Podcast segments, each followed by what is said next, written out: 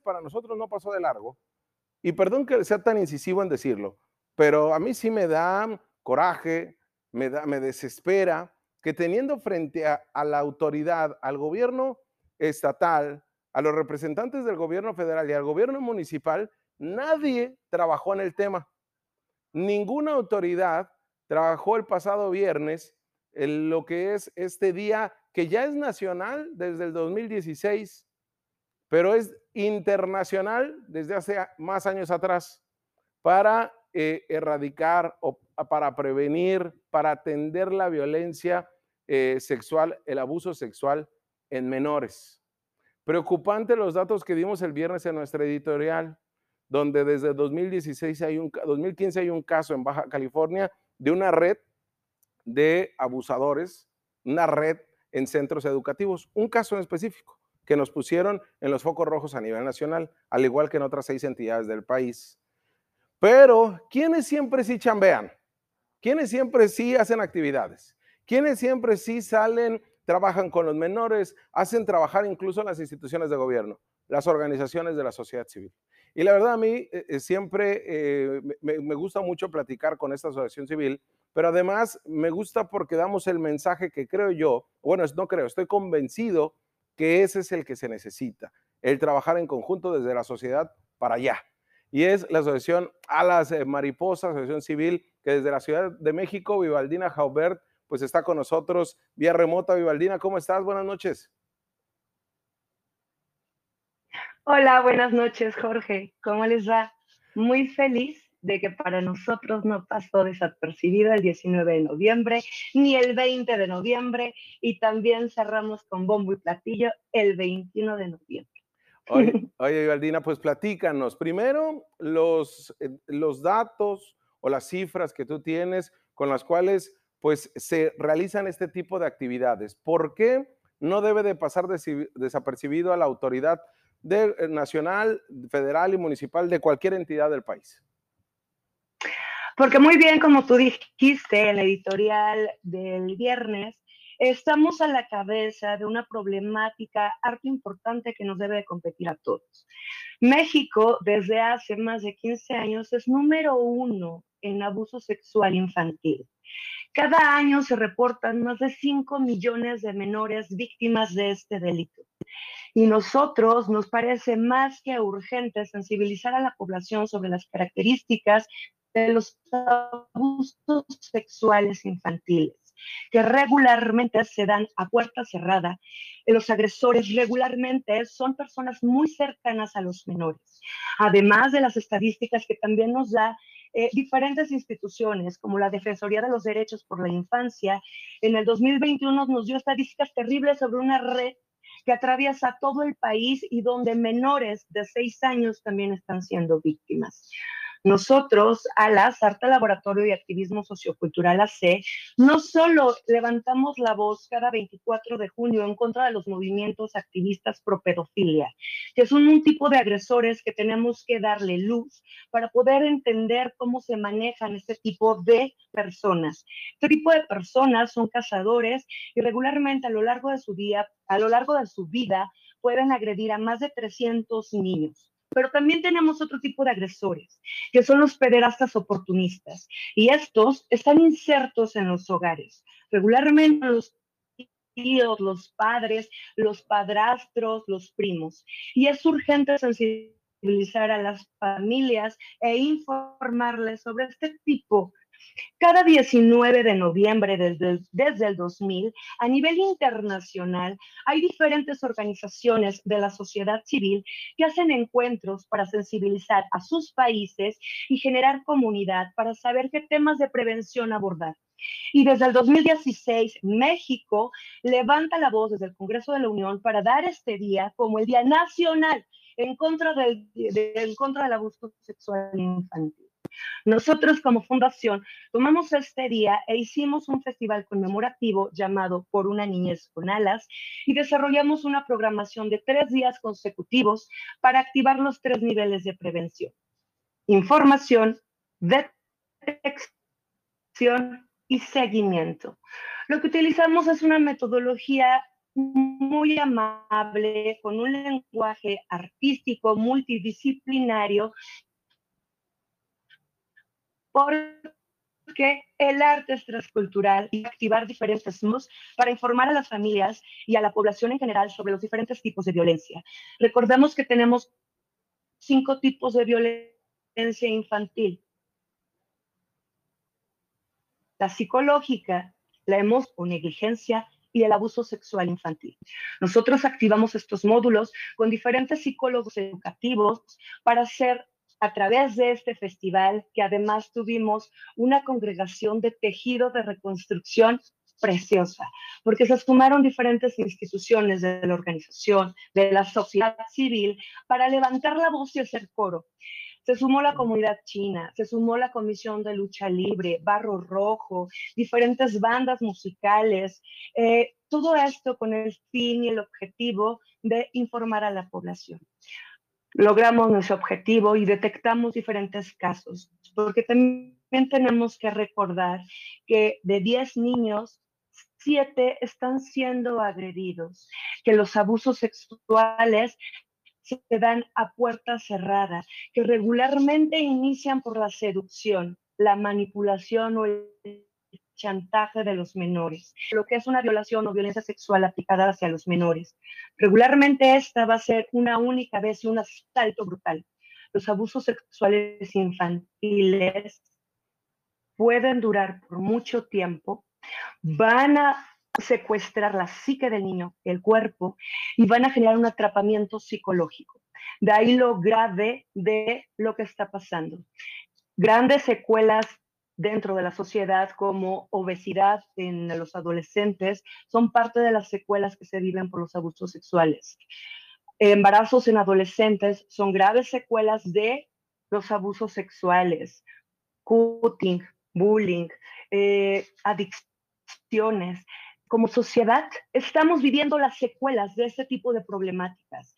Como ciudadanos estamos comprometidos a informarnos sobre las características y los tipos de abuso sexual infantil, porque tenemos que recordar que hay dos tipos de abuso sexual infantil, con contacto físico y sin contacto físico. Y dentro de este tipo de abuso sexual infantil se está desarrollando un modus operandi que también se llama grooming. El grooming es la forma en la que tienen los pedófilos para llegar a los hogares. Y antes del confinamiento no habíamos tenido a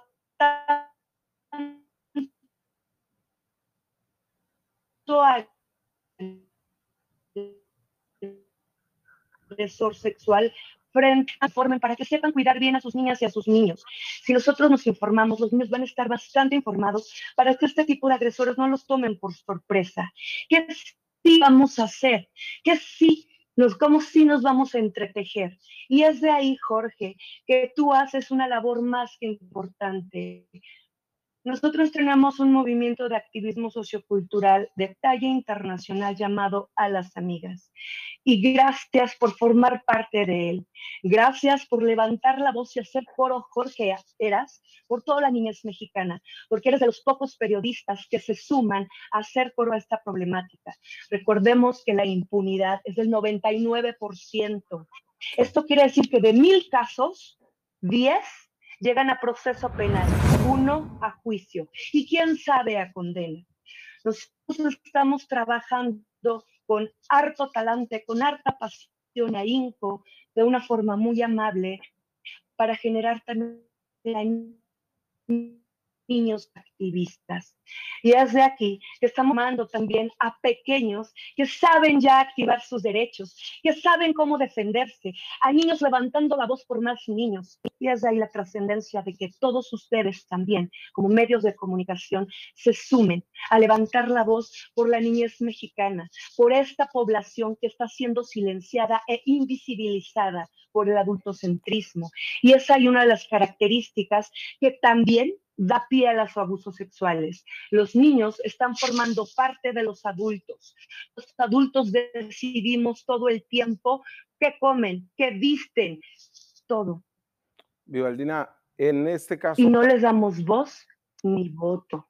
Vivaldina, para, para cerrar, de verdad, ahí estábamos pasando las fotos de este evento que ustedes tuvieron tres días de manera, este, pues constante en el trabajo que hicieron, la Asociación de Lucha, nos decías, el trabajo que hicieron de arte, de cultura, este, vaya, y que además lo hacen todos los días, ¿no? Pero acá era, un fin de semana muy, muy especial y de verdad mi reconocimiento a, eh, Alas eh, por todo este trabajo que hacen todo el año. Nada más para cerrar, Vivaldina, y ya para en otro momento poderte entrevistar sobre otros temas, pero cuando las instituciones revictimizan a las víctimas, especialmente a los menores, con estos, aquí pasó en Baja California con casos que ya están siendo llevados por la Comisión Estatal de Derechos Humanos, donde jueces, juezas, donde abogados, donde la propia fiscalía, pues revictimizan, reviven estas experiencias de dolor, de vergüenza, de pudor, de agresión sexual, y que además de eso, como sociedad, también los volvemos a revictimizar, principalmente con una pregunta que lacera mucho,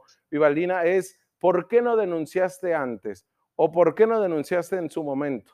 O lo que le dijo una juez a un menor de edad, ¿por qué después de que abusó de ti, después de que te violó, no hiciste nada? ¿Qué, hacer en esos casos, Vivaldina?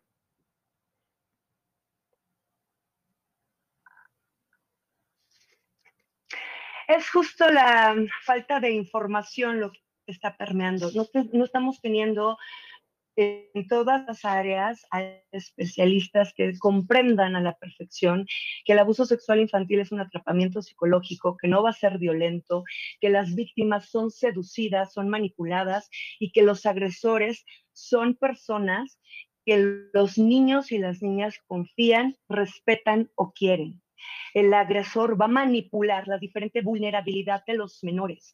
La forma de prevenir este tipo de delitos es informar a los niños y cobijarlos para subsanar este tipo de violencia caray, que la educación se tiene que dar conferencia y amor. No podemos seguir aplicando violencia física.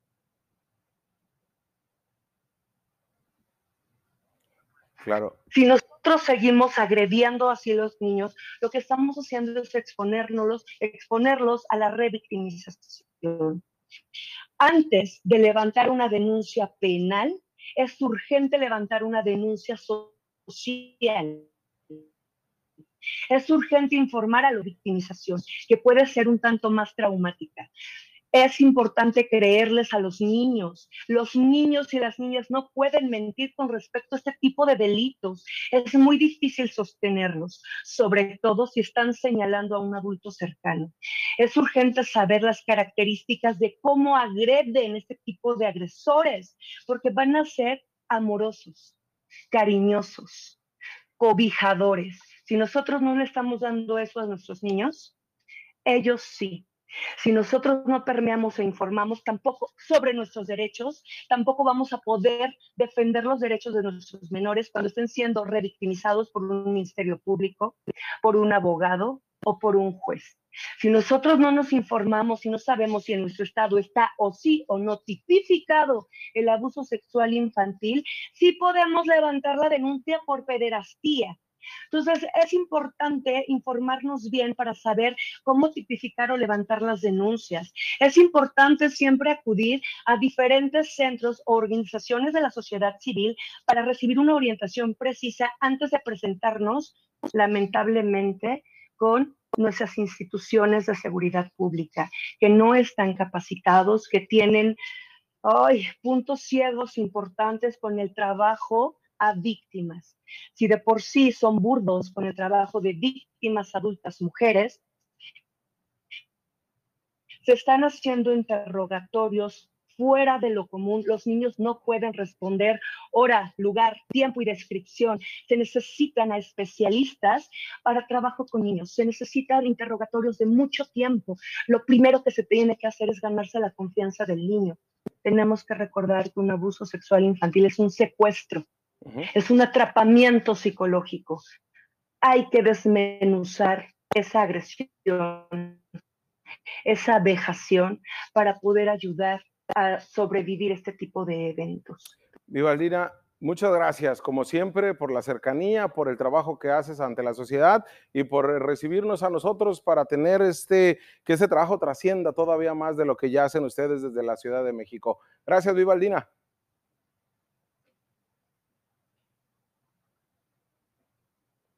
Gracias, Jorge, por ser a la amiga. Gracias.